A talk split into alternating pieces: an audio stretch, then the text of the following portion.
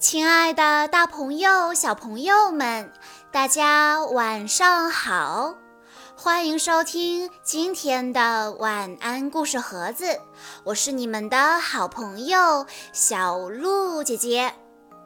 今天是来自黑龙江的卜墨轩小朋友的生日，我要送给他的故事叫做《美丽的》。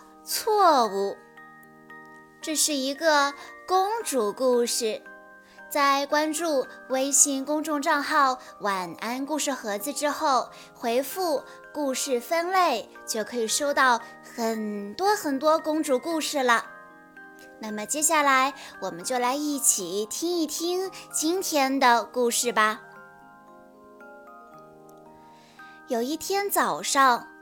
正在城堡里享用早餐的先帝收到了一封信。先帝一边好奇地猜测是谁寄给我的呢，一边打开了信封。原来这是一封邀请函。信中邀请他前往镇上的驯兽师集市参加宠物狗障碍表演赛。先帝虽然和大狗布鲁诺相处融洽，却从来没有训练过它，更不知道该怎么和陌生的小狗一起参加比赛了。查理王子鼓励他说。尝试新事物不是很有意思吗？先帝也对这个比赛很感兴趣，于是他接受了邀请。比赛的日子很快就到了，先帝有些紧张，但是，一想到忠诚又稳重的布鲁诺。他相信自己可以跟小狗相处得很好。工作人员把一只小狗交给了先帝，说：“你要带着它穿过障碍，跑向赛道的终点。”这只活泼好动的小狗叫甜心，它友好地朝先帝摇晃着尾巴。比赛开始了。训犬师们带着各自的小狗逐一上场表演，他们都完成的非常顺利。当轮到先帝他们去表演的时候，却出了一些小状况。表演刚开始，甜心就被一只蝴蝶吸引了，它不听先帝的命令，朝着相反的方向跑去。甜心穿过跑道，踢翻了障碍桩，一头扎进湖里。观众们哈哈大笑，先帝也忍不住笑了。这个甜心呀，真是一只糊涂又可爱的小家伙。宠物集市比赛的第二个项目是马术场地障碍物表演赛。先帝特别喜欢马，决定留下来观看比赛。赛场上的骏马真了不起，他们在骑手的操控下，轻而易举地跳过了那些障碍栏杆。除了一匹马，这匹马根本就不听骑手的指挥，它淘气地踢翻障碍栏杆。然后低下头吃起了草来。坐在马鞍上的女骑手好像一点儿都不生气，反而笑得前仰后合。先帝想，他跟刚才的我有点像呢。比赛结束了，大赛的评委为冠亚季军颁发了奖杯。先帝和观众们一起为获奖者鼓掌喝彩。评委们向观众们宣布道：“今天还有一个特别奖，是颁给最幽默的驯兽师的。这个特别奖属于马术场地障碍物表演赛的先帝和宠物狗障碍物表演赛的凯瑟琳。评委大声念出获奖者的名字后，先帝和那位女骑手茫然地看了看对方。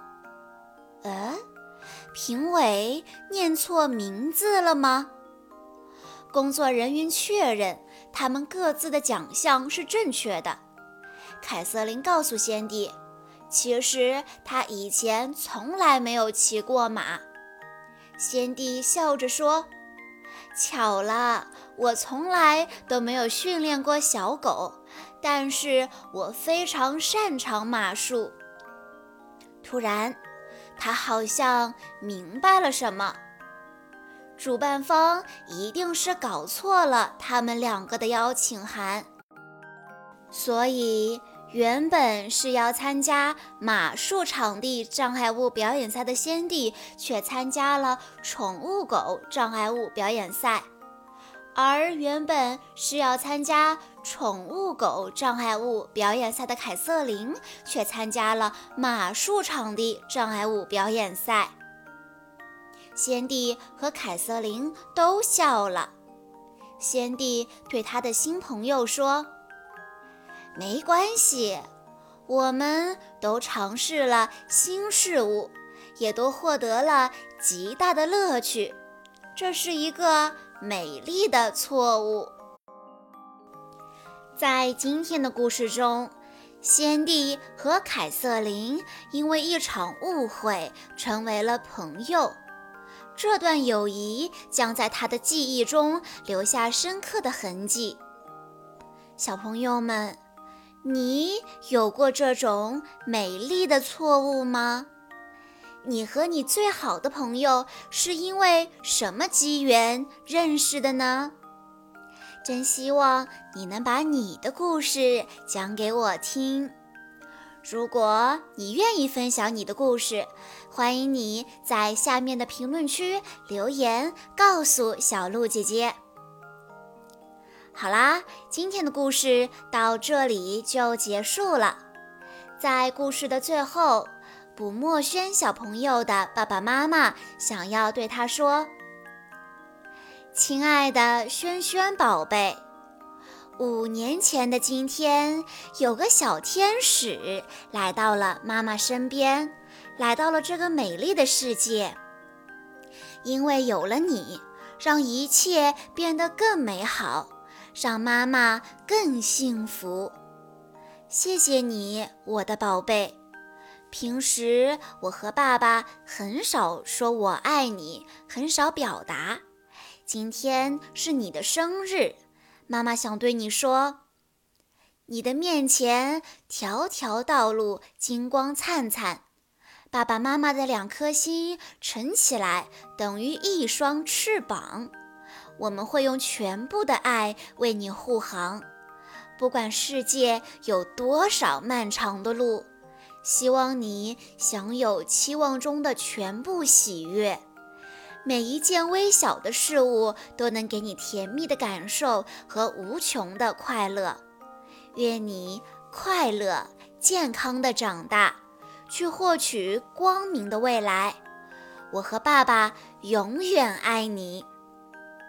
小鹿姐姐在这里也要祝卜墨轩小朋友生日快乐。好啦，今天的故事到这里就结束了。